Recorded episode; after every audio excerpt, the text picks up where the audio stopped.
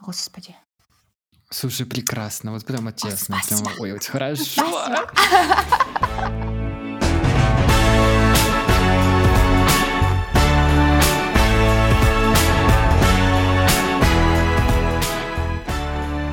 Привет! Это «Мы не договорили» — подкаст о ментальном здоровье от первого лица. И уже семь сезонов его несменная ведущая Саша Страдетка, это я, и Катя Ашгирей. Вы ее слышите уже через пару моментов. Сегодняшняя тема и вообще весь этот сезон основан на том, что мы с Катей переживаем прямо сейчас, что мы хотим понять про свое ментальное здоровье, что происходит в наших головах именно в текущий момент. Уже несколько недель, если не месяцев, мы с Катей не устаем обсуждать как бы смешно это ни звучало, отдых. Мы не можем расслабиться, мы все время ходим напряженные, фокус это вообще очень сложно, и мы решили сегодня вместе с помощью нашего гостя обсудить тему отдыха, о том, как подружиться с паузами, как подружиться или наладить отношения с тревожностью и Важный момент с высокочувствительностью. Мы с люди чувствительные, высокочувствительные, и мы хотели понять вообще, что с этим можно делать и нужно ли что-то с этим делать. С этим всем нам поможет разобраться наш сегодняшний гость. Это Ася Соскова. Вы уже слышали ее в эпизоде про embodiment. Это коуч и embodiment-фасилитатор, а еще инструктор практик осознанности, консультант по организационному развитию она помогает взрослым с профессиональным самоопределением и развитием метанавыков. Э, это, например, осознанность и креативность, что вообще очень важно сегодня. Вместе с Асей мы обсудили тему отдыха и как это работает или не работает сейчас, и как вообще в этом шуме сегодняшнего мира найти место для себя и отдыха в нем. Важный дисклеймер. Ася — это не психиатр, не психолог, и тему тревожности, как она, так и мы обсуждаем через личный опыт и через практики, которые она использует. Поэтому если вы чувствуете то, что вам нужна помощь срочная, то, пожалуйста, обращайтесь к лицензированным специалистам. Все практики, которые мы обсуждаем, и, в принципе, наше обсуждение, наши советы — это не замена психотерапии и психиатрии. А сейчас услышим Катю с важным сообщением от партнера сегодняшнего выпуска и переходим к разговору с Асей. Сегодня в эпизоде мы говорим про отдых.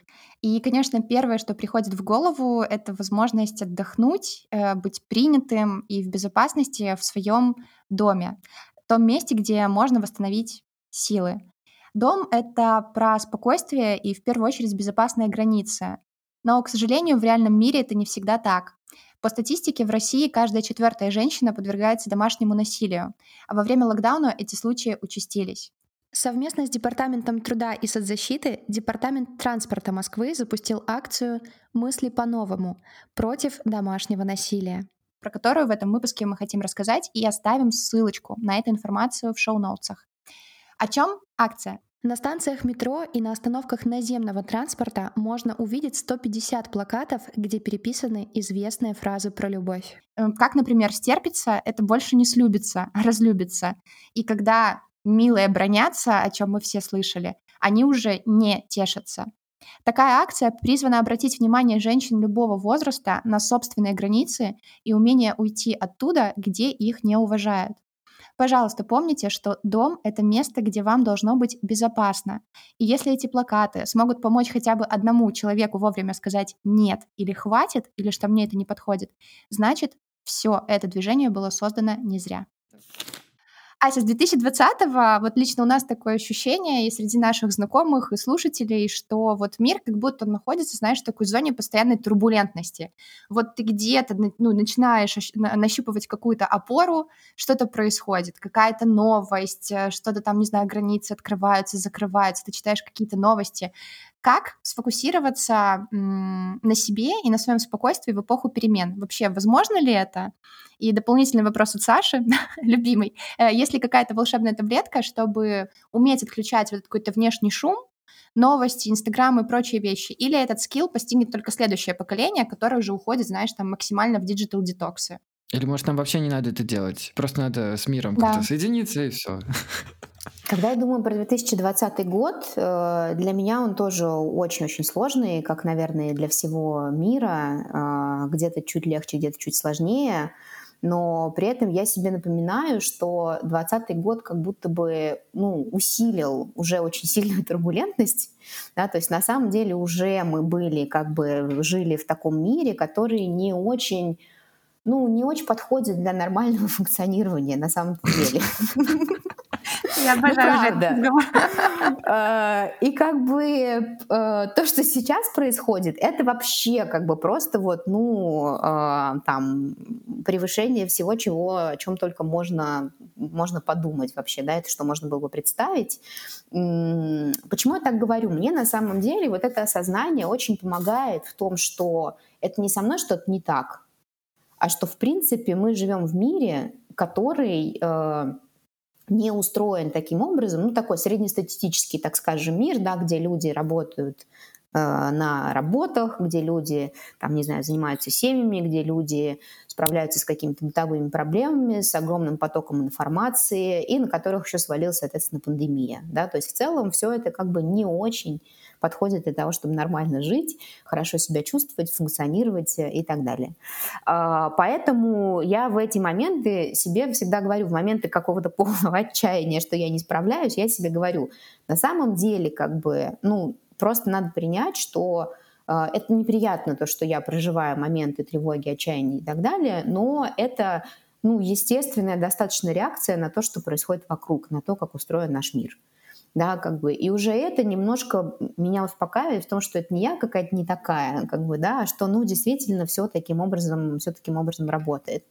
Это такой, как бы, первый, наверное, шаг. Второй шаг э, признать, что э, тревожность, что э, нестабильное эмоциональное состояние, да, там разные какие-то, может быть, более серьезные э, психические, психологические проблемы и сложности, э, это тоже как бы, ну, э, нормальная, это нормальная естественная реакция, она нормальная не как приятная, но нормальная как реакция нашей нервной системы, нашей психики на то, что происходит, да, и как бы э, основные, например, советы по работе с тревожностью, которые я знаю с тревожностью, они не про то, чтобы избавиться от тревожности, они про то, чтобы научиться с ней жить.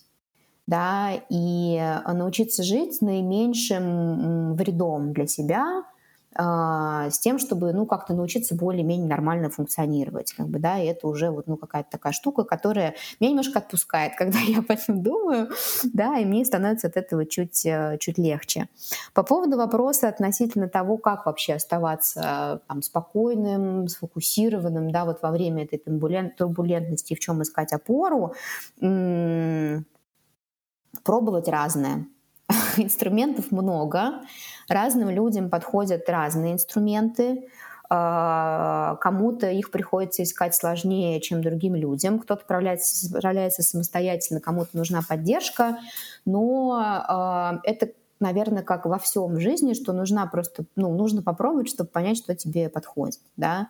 Я совершенно точно знаю, что инструменты есть, я, например, как человек, который практикует осознанность, э, практики осознанности mindfulness и преподает осознанность, я знаю, что это не панацея, но это может быть каким-то там для кого-то небольшим, для кого-то большим шагом для того, чтобы просто начать замечать хотя бы, а, как мы себя чувствуем, что нам нужно в конкретный момент, потому что очень многие не замечают даже этого, да, потому что настолько высокий ритм или настолько, например, сильная тревога, которую пытаешься заглушить, что ну, ты просто вот на этой как бы энергии, ты все время на ней шарашишь, и ты как бы не замечаешь, ты устал, э, ты голодный, тебе нужно пообщаться, или тебе, наоборот, нужно полежать, да, тебе нужно там восстановить силы, или тебе нужно полностью расслабиться, да, то есть уже вот это просто умение замечать и различать свое состояние, на самом деле это очень важный навык, который можно развивать там через те же практики осознанности, да, которых есть там определенное количество, они есть разные и так далее, то, что я, то, чем я в том числе занимаюсь. А, развивать э, телесную осознанность в том числе, да, потому что очень часто, когда контакт с эмоциями может вызывать еще большую тревожность, условно, а, мы люди, которые переживаем эмоции по поводу эмоций, Угу. Да, то есть мы тревожимся, мы переживаем из-за того, что мы тревожимся, мы переживаем из-за того, что мы не можем от этой тревожности избавиться. Это просто какой-то, короче, порочный круг получается, да. И э, осознанность, например, она про то, чтобы, ну, просто замечать да, не пускаться в размышления относительно того, а что же это такое, что это значит, откуда это пришло, почему это со мной случается, что мне с этим делать, да, а просто быть с этим в контакте. Иногда это может быть сложно, потому что зашкаливающие эмоции.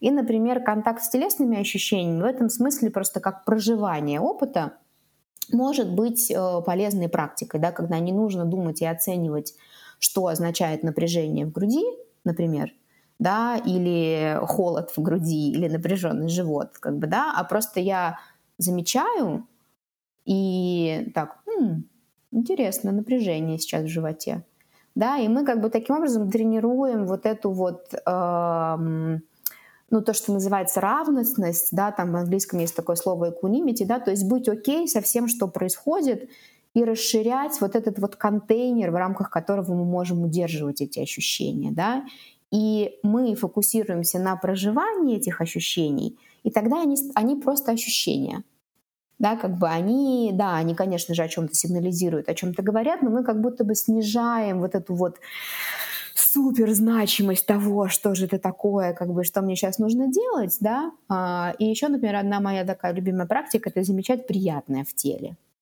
что всегда есть какие-то места, ощущения в теле, которые, ну, если неприятные, то хотя бы нейтральные. И если очень сложно быть с ощущением напряжения, холода, там каких-то вибраций, которые да, при тревоге, например, бывают, то заметить, что э, ну, моему лицу сейчас тепло, например, оно не очень напряжено. И уже как-то полегче чуть-чуть становится. да, то есть это вот штуки, которые работают для меня, возможно, для кого-то они будут сложнее работать, но тем не менее, как бы это возможно. И это как раз-таки про вот это вот здесь и сейчас. Да, очень многие ну, мы часто не совсем понимаем, про что это. Для меня, например, телесные ощущения — это переворочерная штука, которая приводит в момент здесь и сейчас, да, потому что нет телесных ощущений в прошлом и будущем, они как бы есть только, только сейчас. Угу. Поэтому для меня это вот, ну, как бы вот это вот такое возвращение в тело немножко переклика... перекликается с темой другого подкаста, который мы с вами делали, да, оно для меня, в общем, является часто очень опорой вот этой, да. Э, одной волшебной таблетки нет, э, отключить шум, э,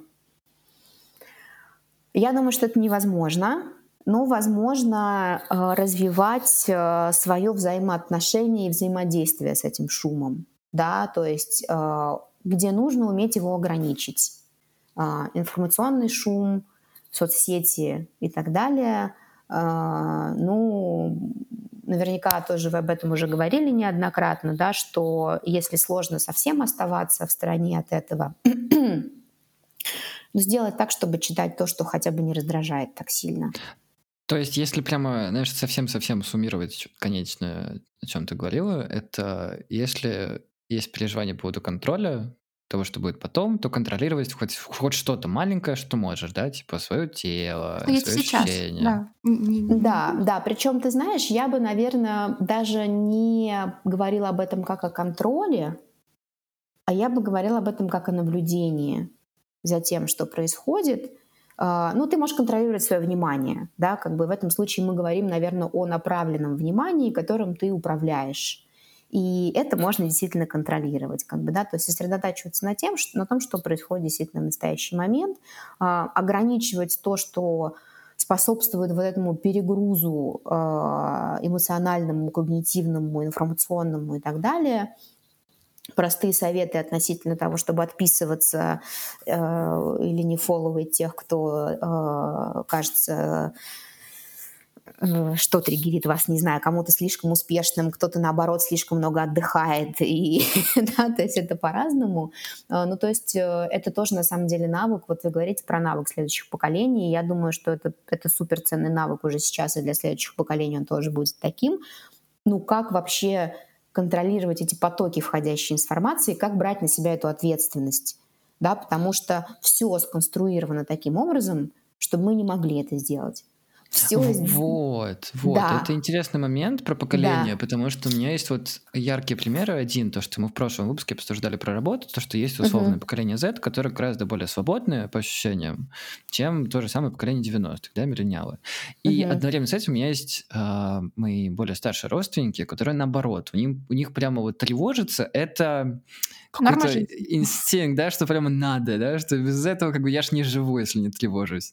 И это mm-hmm. какой-то вот интересный гэп, и, мне интересно, это больше про навыки, которые можно набрать, да, mm-hmm. это все, или это есть поколенческое что-то, да, что... И у них просто будет свой кризис. Вот как бы mm-hmm. у, у людей постарше кризис в том, что постоянно нервничать, а у mm-hmm. более молодого поколения сейчас, да, такой, будет, возможно, будет кризис, что недостаточно нервничали и оказались там, где не хотели. Может быть, я не знаю. Слушай, ну интересный на самом деле вопрос. Я очень, так знаешь, осторожно отношусь к теории поколений, потому что когда начинаешь один на один с людьми общаться, понимаешь, что а столько, ну, столько всего разного в разных поколениях, да, как бы действительно можно какие-то там тенденции находить и а, условно какие-то обобщающие вещи, но очень часто это бывает а, ну вот что ты общаешься с человеком, а он вообще другой, как бы, да, там он не такой, как все из его поколения, например, да. Ну вот если говорить конкретно про, наверное, навык работы с информацией и навык организации вот этих входящих потоков и обрабатывания этих входящих потоков, мне кажется, что может быть, чуть более молодое поколение, поскольку они уже росли, росли в digital среде, может быть, с одной стороны, у них это, во-первых, не вызывает такого, э, такую сильную реакцию, да, потому что там мы с вами, наверное, застали, я постарше думаю, чем вы, но мы с вами, наверное, застали, когда еще не было телефонов, не было особо э, активного доступа в интернет, а потом это все появилось. То есть мы такие на стыке, как бы, да. Э, при этом я, например, замечаю там по своим старшим родственникам, что тоже очень быстро возникает привыкание к тому, чтобы быть все время в сети, например, и очень сложно справляться с тревожностью по поводу новостей. Да, mm-hmm. как бы, то есть такая же штука. Телевизор можно выключить, не включать, телефон все время в руках. Вот, поэтому это как бы тоже. А, а может быть, возможно, чуть, чуть, более молод, ну, чуть более молодое поколение, да, или сильно молодое поколение, они уже с этим всем росли, может быть, у них уже какие-то развиваются механизмы, которые позволяют как-то отсекать ненужное, лучше фокусироваться на том, что нужно, и то, что их как-то там продвигает, а не вгоняет в тревогу. Это интересная на самом деле штука, я никогда про это не думала, но может быть это действительно так. Ну и плюс они э, вынуждены, мне кажется, по ходу эти навыки развивать да, то есть где-то, возможно, их уже это мучат, где-то нет, они учатся в онлайн-среде, да, и сейчас очень много про то, там, как учиться, как с информацией работать. Поэтому я думаю, что это неизбежная какая-то, неизбежный путь к тому, что это будет развиваться, либо нужно будет еще дополнительно перекладывать усилия к тому, чтобы эти навыки развивать. Потому что действительно вся среда построена таким образом, онлайн-среда, что наше внимание только там отвлекалось и оставалось да, поэтому это такая как бы контр, э, э, как это сказать, э, контрдействие такое, да, что нам нужно научиться этому оказывать сопротивление некому, некое, да. Поэтому я думаю, что это такие навыки, которые у кого-то уже развиваются, кто-то их развивает, и без этого нельзя. Я думаю, что ну, придется, да. Угу. Ася, я вот сейчас как раз хотела подчеркнуть, я пока слушаю, я очень внимательно тебя слушала, в какой-то момент начала пробовать что-то делать, когда ты сказала про тело, я такая, ой, я почувствовала, что у меня напряжены плечи. И такая, угу. ой, почему это? Такая, пытаюсь расслабиться, чувствую так, теперь напряглись руки. Потом ты говоришь, заметьте, что приятного. Я такая, ничего, у меня усилилась тревога. То есть я почему-то, когда наоборот возвращаюсь в тело, я знаю, что это нормально, оно чуть-чуть может увеличиваться, потому что ты возвращаешь себе этот фокус. И я тоже, как человек digital а и там большой скорости речи и внимания, даже сейчас замечаю, что я такая, так, говорим, тут телефон, э, тут сейчас я подсмотрю вопрос. И я постоянно себе напоминаю, что типа, так, со мной все окей, это окей, это навык, который мы теряем. И вот я хотела тебя спросить, как ты справляешься, может быть, тоже с вот с этими откатами, или когда что-то не получается, или когда uh-huh. ты там понимаешь, что там внимание тоже рассеивается, то есть как себе вернуть, что с тобой все окей, с миром окей, да, вот сейчас такой, но как это вот прокачать, как знаешь, как когда язык мы учим, чтобы да. не, застать, э, не остаться вот на этой какой-то непонятной зоне транзитной. Угу, угу. Ты очень важную, Катя, сказала вещь про то, что как возвращаться. Потому что на самом деле все навыки саморегуляции, они не про то, чтобы все время оставаться спокойным и таким нереагирующим или реагирующим настолько, насколько нужно, а скорее про то, что в моменты, когда это случается, возвращаться в более отрегулированное состояние. Да, и, собственно, все навыки работы со своим состоянием, они в первую очередь не про то, чтобы держать какой-то ровный фон, то, чтобы заметить, ну, вернуться в то, что, то, что восстанавливает, заряжает, балансирует и так далее. Да? Поэтому, а, опять же, первый навык — это замечать, про который я уже говорила, да, и он на самом деле, я думаю, что а, ну, многих уже достаточно хорошо развит, действительно может оказаться так, что как только мы начинаем замечать, что происходит внутри, становится невыносимо, потому что это тяжело, и там очень много, и кажется, что еще больше тревожность, например, повышается. И такое, правда, может быть. Есть вообще такая штука в, в практиках осознанности, она называется relaxation induced anxiety, то есть это э, тревожность, вызванная расслаблением. Мне кажется, это наш реально. случай. Это наши выходные. Ну, то есть реально, потому что просто нервная система настолько уже привыкла работать вот в этом режиме как бы а, суперактивном, в режиме выживания, что тогда Сейчас как будто бы если ты... Ну, это правда так, что когда ты этого не делаешь, то это воспринимается, ну, как смерть да, в некоторых случаях, это что, что если я ничего не делаю, если я каких-то активных действий не предпринимаю, то как бы все, да, на уровне даже нервной системы, не только мысли, что я там бесполезный, что я трачу сейчас время зря и так далее, и так далее, да, как бы действительно это может ощущаться как ответ нервной системы, как повышенная тревожность, да, как бы опять это начинает включаться, и что-то надо, соответственно, как бы делать. Я к чему это говорю? К тому, что, опять же, это нормально, и это просто навык, который можно тренировать.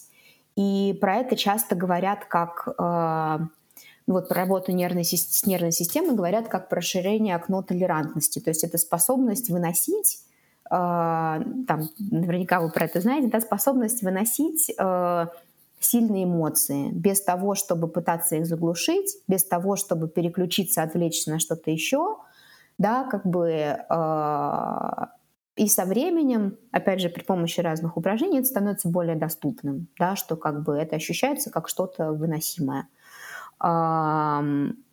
Если совсем невыносимо, переключать внимание на что-то, если это не деструктивная какая штука, это тоже совершенно нормально, да, это такая копинговая стратегия, начиная там, я не знаю, от уборки, когда тревожно, но при этом делать ничего не можешь, потому что не можешь сфокусироваться, да, или а, когда сложно с ощущениями в теле, я вот вижу, Катя, у тебя листок растения зеленого. Я обожаю растения. Я. И, Всегда подвинула растение в камеру. Да, да, да. Ну, то есть, на самом деле, когда сложно с тем, что происходит внутри, перевести внимание на что-то приятное вовне. Да, просто какой-то предмет, который можно 30 секунд порассматривать, да, и вместе с этим замечать, может быть, там меняется дыхание как-то, может быть, становится как-то чуть ровнее, чуть лучше и так далее. И эти моменты просто регулярно себе устраивать. Да, я э, ставлю себе напоминалки на телефон, я себе клею стикеры на компьютер э, или куда-то на какие-то видные места, просто с вопросом, как ты сейчас, например. А у тебя не появляется такая баннерная слепота? Знаешь, когда ставишь себе регулярные напоминания о чем-то, то в один момент ты прям можешь начать так отталкиваться, Иногда, это что такое? Да, не вижу. да, но тогда можно, наверное, знаешь, э, ну, мне помогает там в тоже не то, что я делаю это постоянно, не то, что я такой просто, знаешь, супердисциплинированный в этом случае, как бы, да, но я к чему это говорю, что э, регулярная практика важна, вываливаться из практики каких-то упражнений нормально, возвращаться как бы тоже нормально и хвалить себя за то, что получается условно. Если я один раз сегодня за день спросила, как мне сейчас, и поняла, что вообще-то я очень устала, ну, реально устала. И как бы я могу отличить свое состояние, когда я полна энергии, мне легко что-то делать, от состояния, когда все, я в расфокусе, я не могу, и я понимаю, что я, например, там слушаю или читаю, я не понимаю, про что я читаю, и для меня это, например, сигнал того, что как бы все, нужно сделать какой-то перерыв. Может быть, я не могу совсем закончить работу на сегодня, да, потому что есть дедлайны и так далее, но я могу 10 минут полежать, я могу 5 минут посмотреть э, в окно, если там что-то приятное, а, если есть возможность, то, не знаю, выйти прогуляться вокруг и просматривать здания и что-то еще, да, то есть переключить внимание на что-то. И это к вопросу про то, чтобы, с чего мы начали, да, навык возвращаться в состояние более отрегулированное – Ася, Ася такая спокойная, так спокойно говорит, да, что я да, сижу да. и думаю, боже, цветок, сколько мне на тебя смотреть, чтобы примерно почувствовать какое-то более такое спокойное... Но это шутка, конечно, на самом деле это очень крутые штуки. Я бы очень хотела вернуть вот вещь, которую я себе прям выписала, потому что это то, про что мы часто говорим на терапии, и Ася сейчас, ну, понятно, что не, ну, не специально, но попала в такую глубь, про которую мы очень часто говорим с Сашей, что если мы ничего не делаем, мы как будто бы умираем. Я не могла постоянно понять, что это за фигня такая. Ну, то есть мозг-то понимает, что там, Кать, Саш, мы устали, ну, все, уже нужно что-то. И ты лежишь, и мы иногда Саша такие, пожалуйста, давай просто посмотрим стену, давай просто посмотрим стену. И, и не, вот это какой-то навык, вообще. который... ты, вот почему мы про эту турбулентность говорим, как будто бы тебя постоянно шатает, и это ок, типа, о, что там в мире, что там по работе, что там по новостям. И ты как будто бы теряешь вообще свое состояние, ну, детская, когда я помню, ты ничего, ты можешь вообще ничего не делать, лежать там, я не знаю, водить по стене, и ты такой, о, прикольно. Я не знаю, возможно это оставить сейчас в нашем мире, когда тебе 28-30, ты живешь в Москве, у тебя ипотеки, все что угодно. Ой, хороший какой вопрос. Сейчас я пытаюсь это на свой Не будет общего опыт. ответа. Э, да, я пытаюсь перенести на свой опыт. Э, ну вот ты мне сказала про то, что я спокойная. Я на самом деле очень тревожная. А и я с этим тоже, я с этим тоже все время работаю. Вот я, например, и тоже могу сказать, что это навык. Я, например, с вами разговариваю, когда я очень увлекаюсь, и мне интересны люди, интересна uh-huh. тема, я замечаю, что я начинаю говорить очень быстро, я начинаю влезать в экран, потому что я разговариваю. Влезает в экран? То есть у меня вот это вот, ну как бы у меня есть вот это вот желание, как бы, да, и я уже сейчас знаю по себе, что, э, ну, во-первых, как бы с одной стороны в этом ничего страшного нет, с другой стороны я знаю, что я, например, могу сильно устать, если я так активно включаюсь. И мне нужно немножко снизить интенсивность. И я замечаю, там, окей, я сейчас влезла в экран, я сейчас могу откинуться на спинку стула, почувствовать я попу на стуле. Да, да, но я все равно с вами в контакте, да. Я могу чуть-чуть успокоить свое дыхание и намеренно замедлить голос свой. И я уже чувствую, что я себя чувствую, замечаю, что я себя чувствую по-другому в этом случае, да, то есть это вот, ну, как бы такое внешнее влияние, такая внешняя обратная связь, которая меня как бы немножко успокаивает. Возвращаясь, Катя, к твоему вопросу по поводу того, можно ли научиться, я всегда за то, чтобы такое обучение, оно тоже было, ну, не через какое-то насилие над собой, да, как бы а делать то, что доступно, то, что называется в зоне ближайшего развития. Да, если час лежать, смотреть в стену невозможно, это правда может быть очень сложно. Пусть это будет э, три минуты, не знаю, в конце час, каждого часа или когда ты просто об этом вспомнишь в течение дня, например. Да? А, и со временем ты начинаешь как бы привыкать, что, ну, в общем-то, ну, мир не рухнул. То, что я три минуты подышала, посмотрела в стену, порассматривала растения свои, как бы, да, и, а может быть, и пять минут можно. А может быть, в следующий раз я могу на часик пойти погулять да, то есть, ну, как бы пробовать делать какие-то штуки, которые, ну, позволяют чуть-чуть приблизиться к этому э, состоянию более отрегулированному. Да, если совсем сложно ничего не делать, ну, поделать что-то такое, что не заставляет как-то очень сильно включаться в это, а да, что-то такое, что, может быть, расслабит или, может быть, как-то там подзарядит, если сил нет – там. Я рекомендую уборку дома. Ну, как вариант, да. Ну, уборка дома, это значит, это такое тоже на стыке как бы полезного и выплеска как бы энергии. Но если, например, там бывает же еще такое, что вот там сил, сил как бы нет, а при этом все равно тревожность, да, вот это вот такое tired but wired, то, что называется, да, типа усталый, но заряженный, заснуть не можешь в этом, в этом отношении, как бы, да. Да, в некоторых случаях какая-то, например, физическая активность, которая помогает завершить цикл стресса, она полезна. В некоторых случаях это какая-то э, рутинная штука, там, не знаю, раскраски, ну, куча сейчас на самом деле всяких таких штук, да, которые еще переключают, может быть, с основной деятельности, да, потому что вот у меня работа в основном интеллектуальная и общение. Э, и там вчера я попробовала рисовать, причем рисовать так, что неважно, что получается, это для меня супер важно оказалось. И я просто там, к третьему листу у меня уже просто плечи расслабились, мне уже вообще не важно, что у меня получится, и это такое классное состояние, ну вот именно в процессе в этом быть, да, потому что я вот переключилась, ну вот эту какую-то там, не знаю, руками что-то я условно делаю, да, и это что-то такое вот, ну, э, и у каждого такие штуки могут быть свои, да, кому-то это спорт, кому-то это погулять, кому-то это поспать э, 12 часов, для кого-то это сочетание всего. И я тоже всегда, когда говорю, вот, ну, когда меня спрашивают, ну а как мне так отдыхать, чтобы я и перегружался, и расслаблялся, и мог, значит, там стену смотреть э, целый день. Я всегда говорю, что просто пробуйте то, что работает для вас, а, и понемножечку, понемножечку, понемножечку просто этого добавляйте и выстраивайте свой вот такой вот какой-то, собирайте свой пакет этих э, инструментов, которые работают непосредственно для вас. А еще супер крутая штука это когда в вашем окружении есть люди, э, которые ну, делают примерно так, как вам хотелось бы, да, то есть вы видите, что кто-то раз такой и на день уехал в лес, чтобы он вас не, чтобы он вас не раздражал при этом, это важно. Это сложно.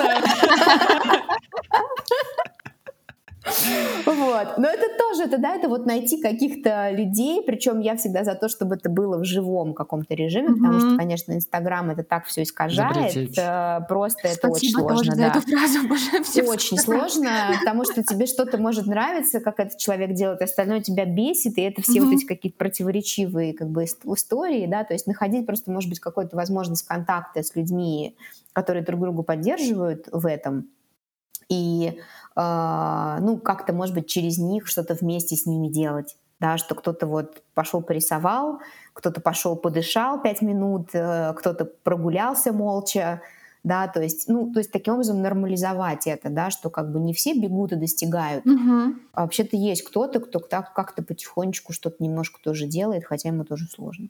Слушай, пока мы не перешли вот к этим достигаторствам и все остальное, про это слушайте в предыдущем эпизоде, угу. мы с тобой сейчас говорим, и я вот это слышу как то, что отдых — это привычка, а не какой-то вот один момент. И мы с Катей очень любим в последнее время обсуждать продажи, то, что нам продают в соцсетях и везде. И знаешь, очень часто это вырвитесь на випасану на неделю. Или съездите на, на о, отдых о, на выходные. О, о, о, давай скорее вот к этому и, крайнему вопросу. И ты на это смотришь, ты на это ви, прям видишь такую пилюлю, да, думаешь, что вот я приеду и так эффективно отдохну, что вернусь и буду прямо новым человеком.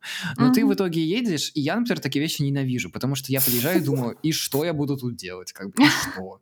Но зато У меня каждый день вот да, зато когда вот обратная история, когда ты как привычку это делаешь, вот ну, чисто мой личный опыт, да, не могу других uh-huh, судить, uh-huh. но когда я вот неделю, например, да, условно, нахожу себе полдня каждый день, чтобы просто гулять, Ощущаю себя просто невероятно. Вот, вот, это твой способ. Вот, значит. у меня такой вопрос. Вообще эти випассаны на, на неделю, они работают или это все Подожди, випассаны на два дня. Давай про Инстаграм, который тебе... Вот просто и у Аси, я помню, была эта штука, и у нас, э, на которой у нас просто подхёртнуло, что когда, ну вот, марафоны осознанности, резкие випассаны, вот это... Но мне кажется, это же жесть. Человек без подготовки погружается в такие слои, где тебя так может, ну, просто вернуть в не самое отдохнувшее состояние. Ась, как ты, как человек, который, в общем-то, ну, довольно медийный и следит много за кем в Инстаграме, реагируешь на это и к этому относишься? Да, я, конечно, болезненно реагирую. Здесь на самом деле, наверное, несколько тем. да, вот э, первое про то, кому что подходит, про то, что Саша уже говорил, второе про то, э, про интенсивные погружения в опыты, к которым человек может быть не готов, и где есть шанс себе навредить на самом деле да, и третье про быстрые изменения в маркетинге, да, про, вернее, нет, про быстрые, про, про маркетинг, который обещает быстрые изменения, причем быстрые изменения там в э, mindset, в поведении, вообще, типа, ну, короче, быстрые трансформации, что сейчас просто, значит, пройдите марафон, съездите на, на, на два дня на неделю, и как бы все будет у вас потом супер круто. А можем примеры привести, где человек может себе навредить, да? Что, потому что мы, конечно, конечно все понимаем, о чем мы говорим, но... Да, давайте я об этом скажу, особенно, как бы, да, учитывая то, что я практикую осознанность и, в общем, в этом, в этом кругу общаюсь и э, обучаю этому и, и знакома с этим. Э, что, что может навредить? Э, как я, как я уже сказала, интенсивные какие-то погружения в опыты, к которым вы не готовы. Конкретно про випасану. Э, ну, тоже обозначу, что в русскоязычном пространстве випасаны обычно называются э, длительные медитационные ретриты, в то время как на самом деле випасана — это просто техника медитации, которую стали использовать как название для длительных ретритов. И обычно это 10 дней или там 2 недели — и когда я первый раз об этом услышала, я тогда еще не занималась медитацией, это было лет 10 назад. И у меня были некоторые знакомые, которые говорили, я вот тут еду на випассану помолчать 10 дней. И очень многие люди, которые не имели отношения вообще к практике медитации, ничего про это не знали, они это воспринимали как возможность помолчать и отдохнуть даже не зная, что они будут там медитировать и вообще что такое медитировать и как медитировать и так далее, да, в то время как бы когда изначальная идея того, что ты, у тебя есть регулярная практика медитации, регулярная практика, когда ты там каждый день на протяжении нескольких там месяцев хотя бы ты знаком с разными техниками, ты понимаешь, для чего их как применять, и потом ты хочешь углубить свою практику, и ты под э, присмотром э, квалифицированных специалистов ты едешь вот в такое пространство, где ты занимаешься только практикой. Да, и почему-то так произошло, в том числе, мне кажется, потому что часто э, не делают никакого предварительного отбора, когда людей зовут на такие практики, да, что как бы неважно, есть у тебя опыт медитации, нет, ты просто приезжаешь, как бы, а там будь что будет с тобой. А, и может оказаться так, что ничего не произойдет, потому что человек просто не поймет вообще, про что это, потому что у него нет, у него нет навыка, да, он не понимает, как медитировать, это, это не просто сидеть и молчать, да. Может оказаться так, что это просто будет очень сложно, потому что сидеть неделю и молчать, как бы это непривычно, и ты просто будешь в постоянной тревоге от этого. А может произойти так, что действительно ты встречаешься с самим собой, с какими-то в этой тишине э, и вот в этой среде, которая способствует тому, чтобы просто быть самим собой, ты начинаешь встречаться со всеми своими демонами и всем остальным, как бы, да, без поддержки внешнего мира зачастую, да, потому что, к сожалению, часто такое бывает, что такие мероприятия проводят э, без оказания вот такой поддержки, да, в случае, если человеку будет плохо. И, ну, бывают случаи психозов и так далее, когда людей там в больницу увозят и прочее, да, как бы, поэтому я очень осторожно к этим вещам отношусь, и когда меня об этом спрашивают, я всегда рекомендую для начала хотя бы познакомиться с разными техниками медитации, понять, что это такое, поделать это регулярно, поисследовать свой опыт, и только потом, может быть, начать с одного дня. Потому что сейчас на самом деле есть такие возможности, когда ты один день, например, у тебя там, ты по 40 минут медитируешь, и еще и не молчишь в остальное время, можешь пообсуждать, что с тобой происходило. Как бы, да, это такой более бережный опыт, который позволяет тебе это почувствовать. А, в этом может быть много пользы, но как э, любые такие как бы глубокие процессы, а практики осознанности могут этому способствовать, очень важно это делать в безопасной среде и будучи к этому подготовленным. Я хотела сказать очень важную штуку, э, про которую вот э, говорила Ася, и про которую очень редко кто сейчас в Инстаграме говорит по продаже вот всех этих марафонов, курсов осознанности, что даже в офлайне, когда вроде бы там есть какой-то куратор, вот випассана медитация, люди могут вылетать в психоз. И мы об этом тоже много говорили с психотерапевткой, только с учетом того, что сейчас есть очень много онлайн, даже не офлайн, где mm-hmm. вроде тебя там могут до тебя дотронуться, а онлайн психологических курсов очень глубоких, которые которые там угу. погружают в очень большие травмы и прочие вещи, и там ты вообще остаешься с собой один на один.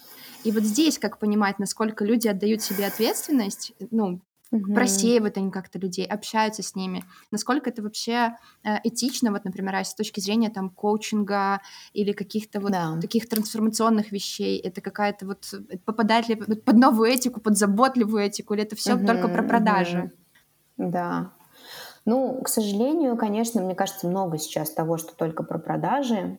И я как эм, ну, человек, который в этом поле работает, мне очень грустно и страшно за этим наблюдать э, иногда ну, иногда, когда, когда я, собственно, это вижу. А, конечно, если говорить про этику там, помогающих специалистов, она у каждого может быть немножко своя, да, но сейчас есть, на самом деле, то, что меня радует, есть тренд на травмоинформированность специалистов, которые даже не работают с травмой, а, в том, что они должны хотя бы примерно понимать, если у человека что-то такое происходит, да, и направить его по адресу да, сказать ему в момент, когда ему нужно остановиться, проходить там какой-то курс, марафон, еще что-то такое, как бы, да, и сказать, что вот, ну, возможно, возможно, здесь есть риск того, что сейчас что-то э, непростое происходит, как бы, да, и если у меня нет квалификации, то там пойти к кому, кто, кто с этим работает. Э, с другой стороны, на самом деле, очень много того, что предлагается, оно достаточно поверхностное, и оно не, там не так много шансов, что оно погрузит в какие-то очень там а, глубины, травмы и так далее, да, то есть, например, там, э, если говорить про марафоны осознанности, я не очень люблю вообще понятие марафон, если говорить про это как про некую, некий способ развития привычки, когда люди, например, собираются и там каждый день они практикуют в, в группе под руководством специалиста, инструктора и так далее, мне кажется, это классная штука, потому что это такая тоже группа взаимоподдержки, и у тебя есть некий коммитмент, да, ты там определил, что ты э, следующую неделю ты каждый день медитируешь, например, да, с поддержкой кого-то, ты пробуешь разные техники или ты пробуешь одну технику, и Обычно, если это 50-минутные практики, э, да, там как бы ну, не так много шансов, что прям совсем в какие-то глубины человек погрузится. С точки зрения там этики, например, когда я работаю с людьми в коучинге и подключаю embodiment практики и mindfulness, э, мы обговариваем с ними заранее условия того, что, во-первых, эм, у них нет на данный момент э, эпизодов депрессивных или э, там сильно тревожных каких-то, да, либо они там об этом знают, и они уже работают со специалистом, специалист их терапевт э, не против, чтобы они занимались, например, да, вот так, так, дополнительной какой-то работой, я к этому очень внимательно отношусь. На самом деле хорошие специалисты, ну, хорошие в смысле профессиональные специалисты, у которых с этикой тоже как бы все нормально, они на это смотрят да, поэтому э, понятно, что информации много, и это к вопросу о том, что тоже как учиться отсеивать и по каким критериям выбирать того, с кем ты хочешь попробовать медитировать и так далее, и так далее. Э, сфера не зарегулированная, и в этом смысле, конечно, опасностей очень много, что можно нарваться на что угодно. Поэтому, ну, это просто, наверное, тоже как-то с опытом, и, может быть, пообщаться с теми, кто знает, как выбирать, и кто-то, кому вы, доверяете, и э, ну, как-то, в общем, да, познакомиться с темой, прежде чем туда заныривать. У меня есть небольшой автоп по поводу регулирования. Я понимаю то, что русскоязычные люди всегда просят, чтобы государство лезло куда-то что-то регулировать. Но мне очень нравится пример то, как делают в Великобритании с биткоином. У них здесь местный финансовый регулятор не регулирует биткоин. И все, кто компании занимаются там продажей биткоинов, можно купить себе там, сделать себе кошелек, купи биткоин, они должны указывать одно простое предложение, то, что биткоин сейчас не регулируется на территории Великобритании, да, на финансовом агентстве. Все. И ты такой, классно, это же очень клево, это очень простое предложение, и человек уже в курсе, как бы. Если он как бы такое, что он пойдет дальше, так его не даже красный знак стоп не остановит. И вот это очень классный да. пример. Но кажется, это да. не, не помогает продавать.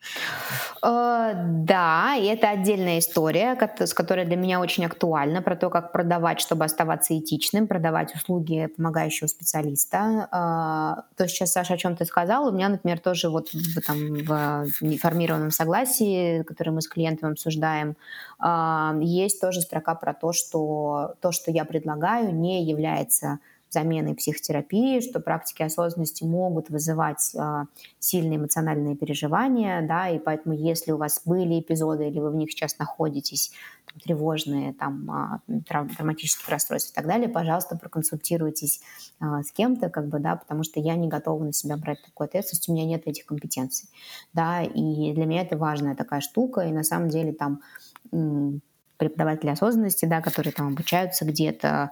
Вообще вот этот элемент про этику, он супер важный, да, про то, как это применять в своей работе. Поэтому, да, это, с одной стороны, не регулируется там на государственном уровне, может быть, в чем-то хорошо, а, но при этом как бы есть вот эта внутренняя, как бы, да, такая профессиональная этика, которая этому, соответственно, помогает. И э, вот эти все дисклеймеры про то, что а, не ждите быстрых результатов, а, не бывает быстрых трансформаций. Это не радостная прогулка чаще всего.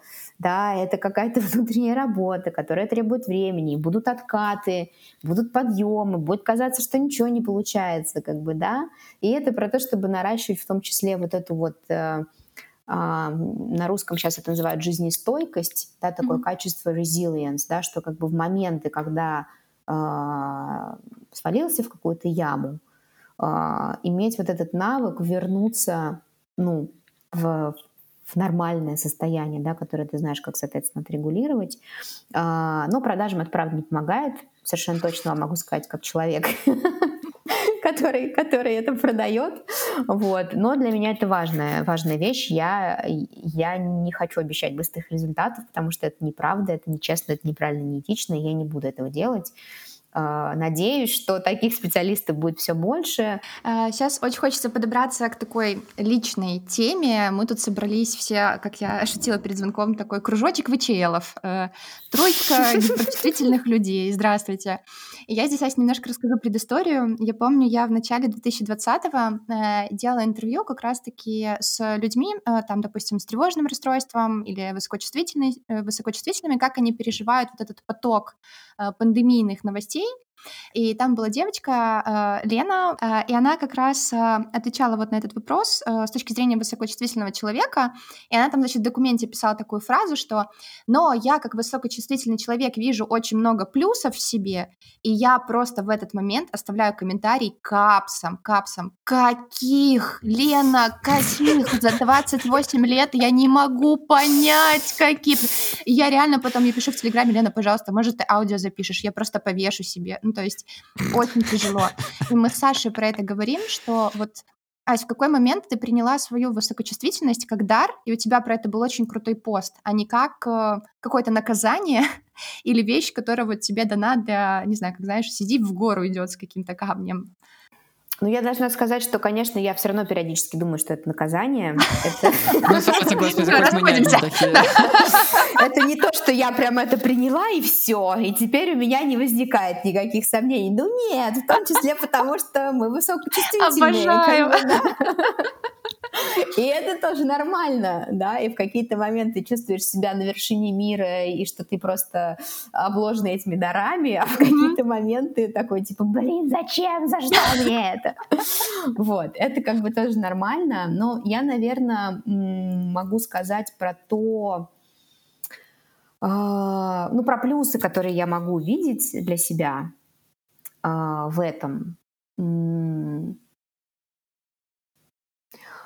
Ну, мне кажется, у нас высокочувствительных гораздо более яркая и насыщенная переживаниями жизнь.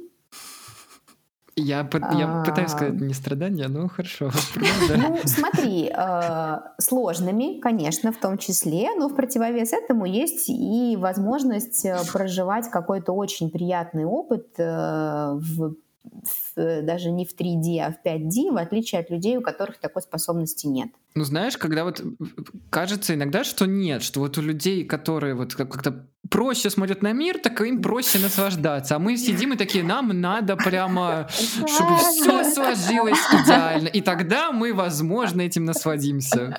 Выглядит это так. Ну смотри, да, это возможно так выглядит, но я опять же вот говорю про свой, например, опыт. Да? Ну, во-первых, то, что мы в первую очередь замечаем плохое и страдание, и на этом фокусируемся, это тоже нормально, это так устроен как бы наш мозг, это опять же вся история про выживание и так далее. Но э, если даже, например, в течение дня попробовать вот провести такой эксперимент и поставить себе, э, ну, замечать в каждые какие-то моменты, что ты сейчас чувствуешь и как, ну, что ты проживаешь, да, что ты, что ты переживаешь, как переживание, как опыт в каждый конкретный момент. А, и люди высокочувствительные, во-первых, способны различать нюансы вот этих сенсор, сенсорных переживаний, да, которые могут быть, это, там, не знаю, звук, э, то, что ты видишь, то, что ты слышишь, то, что ты ешь, то, что ты трогаешь, да, как бы. Э, и там просто целый калейдоскоп открывается всего интересного и приятного, если тоже есть навык это замечать. И если есть навык переводить на это внимание и видеть, и замечать, что это есть противовес страданием, сложным, тяжелым переживанием, когда кажется, что все плохо и так далее. Да? Мне вот это помогает, потому что если я не замечаю, и если я специально себе не устраиваю моменты, в которые я могу чем-то приятным насладиться в 3D, тогда, скорее всего, это будет, что типа, блин, ну опять что-то день, а не пойми что вообще устала, вообще типа на улицу не вышла, все, значит, вот это все какая-то ерунда, как бы, и все такое, как бы, да. И я, я просто для себя знаю, что мне нужно взять на себя ответственность, чтобы организовать себе такой опыт, который будет приятным. И что классно для нас высокочувствительных, это не обязательно должна быть э, поездка в Нью-Йорк например, да, мне достаточно выйти на улицу, посмотреть на листья угу. разноцветные на, на свету, и я уже просто... Мне классно, потому что я могу на этом сосредоточиться или послушать какую-то музыку, что да, это может быть там слезы и что-то такое, но это что-то такое наполняющее, как бы это какой-то вот этот опыт переживания, который мне дает вот это ощущение красоты жизни, и вообще вот этой красоты проживаемого опыта. Да? Но как будто бы есть вот эта еще одна штука, что нужно себе это, не забывать себе это организовывать, потому что часто можно сваливаться действительно в то, что, то, что, то, что нас захватывает. Короче, а переводить фокус. Обычно неприятно. Да, да. И пусть это, опять же, я говорю, пусть это будет пять минут посмотреть в окно, послушать песню, которую ты прочувствуешь так, как не прочувствуют люди, которые, ну, типа, окей, ну, песня, да, ну, это нормально, да, как бы, ну, просто я, например, не понимаю, как музыка может не вызывать переживаний или как искусство может не вызывать переживаний. Зато я знаю, что если я себе организую выходный поход э, на посмотреть искусство, я просто буду в таком как бы состоянии, которое не сравнится вообще ни с чем. Понимаете, про что я? Я очень понимаю, я просто очень улыбаюсь, что, во-первых, мне очень нравится, как Ася начинает жестикулировать, как про листья или музей, такая, все уже, она только представила, я, я понимаю, да, как, как это работает. А еще мне, конечно, очень понравилась фраза про то, что организовать себе приятное, это, ну, я сейчас так задумалась об этом, потому что, ну, получается, что то, что происходит с нами каждый день, это как бы погружение себя не, не всегда в приятные вещи. Иногда, мне кажется, я себе как будто специально неприятно организовываю. Типа, о, пойду почитать телеграм-каналы с новостями. Думаю, это сейчас, это, это про приятное? Ну, а как же, надо там знать, что происходит. А потом думаю, вау, это же такое же, такое же планирование, ну, что оно не случится само по себе. А я как бы, ну, тут могу говорить только за себя, но я как будто бы жду на автомате, что вот э, оно просто будет происходить. И я еще хотела спросить, как тебе, это сейчас не в обиду там к- к- каким-то людям, то есть, ну, мы говорим, конечно, больше в шутку, что кто-то чувствует 2D, 3D, кто-то 5D, да. но я очень часто замечаю, что м, очень сложно коммуницировать с людьми, у которых условно э, уровень чувств на 2D.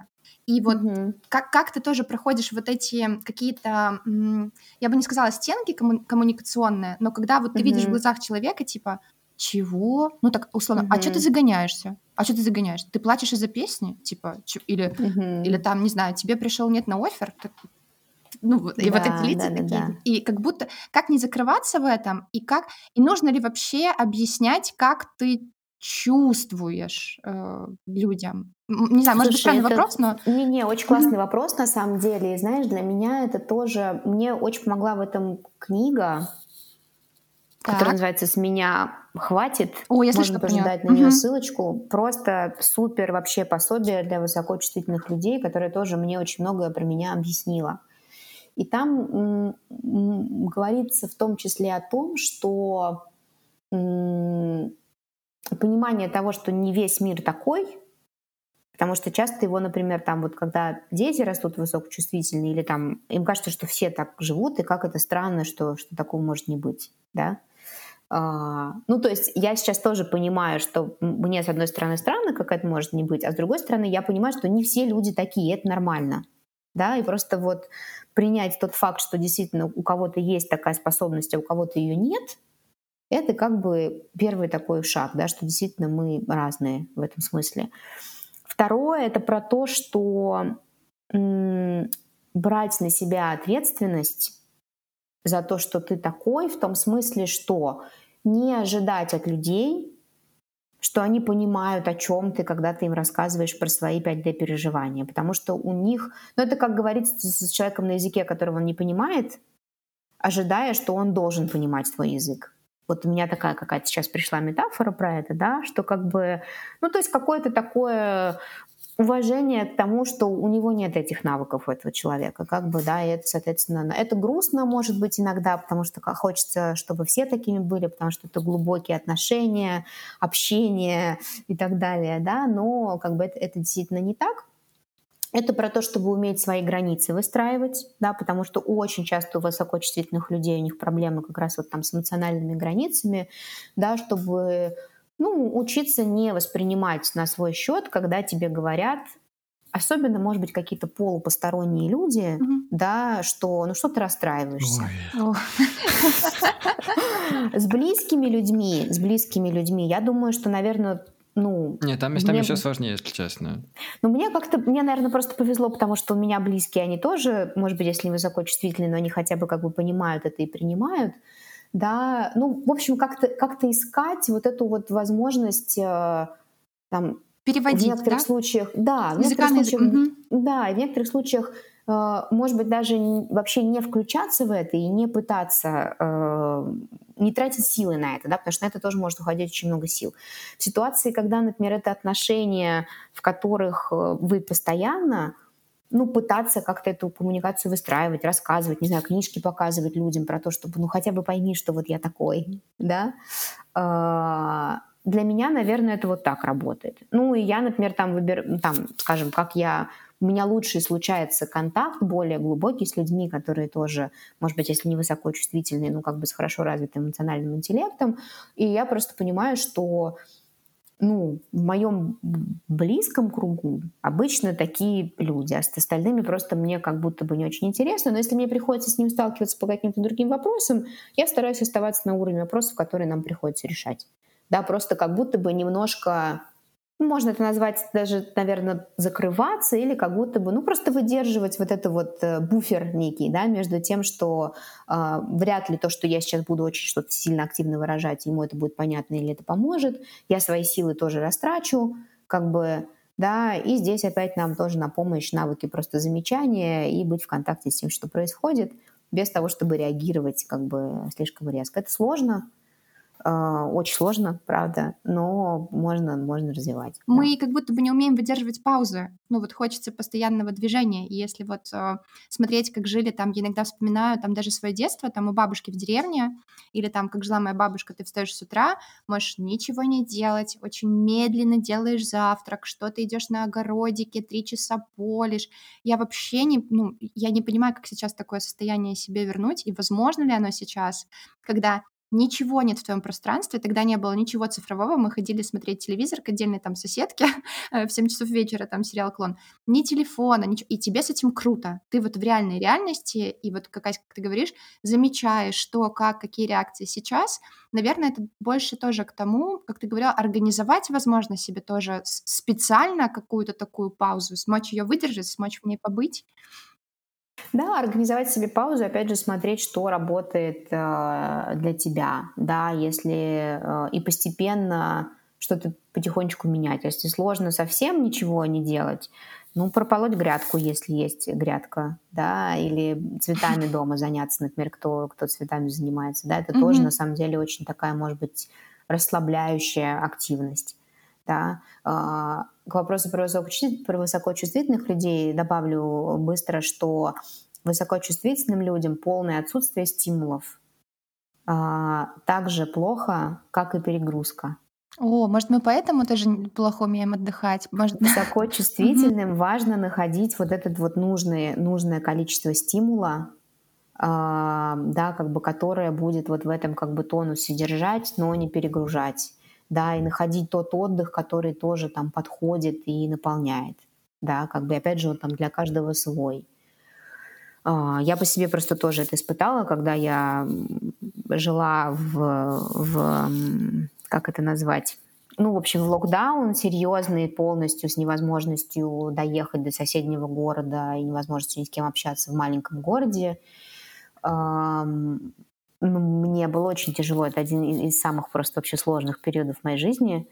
Да, как бы вроде есть возможность отдохнуть, но нет возможности общаться, нет возможности сменить картинку, что для меня очень важно, как бы, да, потому что для меня отдых, он в этом в том числе, такой отдых как бы наполняющий. Да, и вот это вот, мне кажется, это такая штука и такое исследование на всю жизнь, да, как бы что, что наполняет, что перегружает, что расслабляет, э, что-то может меняться, я не любила раньше массаж, сейчас люблю, например. Да, как бы. И вот просто это такое вот, мне кажется, исследование себя. Большой выпуск без комментариев. Я думаю, что у Кати тоже не осталось комментариев. Поэтому единственное, что я вам скажу в конце этого выпуска, это то, что нам с Катей очень важно и очень приятно получать ваши отзывы на наш подкаст в Apple подкастах и в Кастбоксе. А еще, если вы в дополнение к этому распространите наш подкаст среди родственников, друзей и вообще людей в интернете, вы будете просто экстра-экстра-экстра крутыми котиками. Напоминаю, что это седьмой сезон подкаста «Мы не договорили». Его постоянно ведущая Катя Аргелей и Саша Страдетка. Мы выходим раз в две недели. Услышимся совсем скоро. Пока.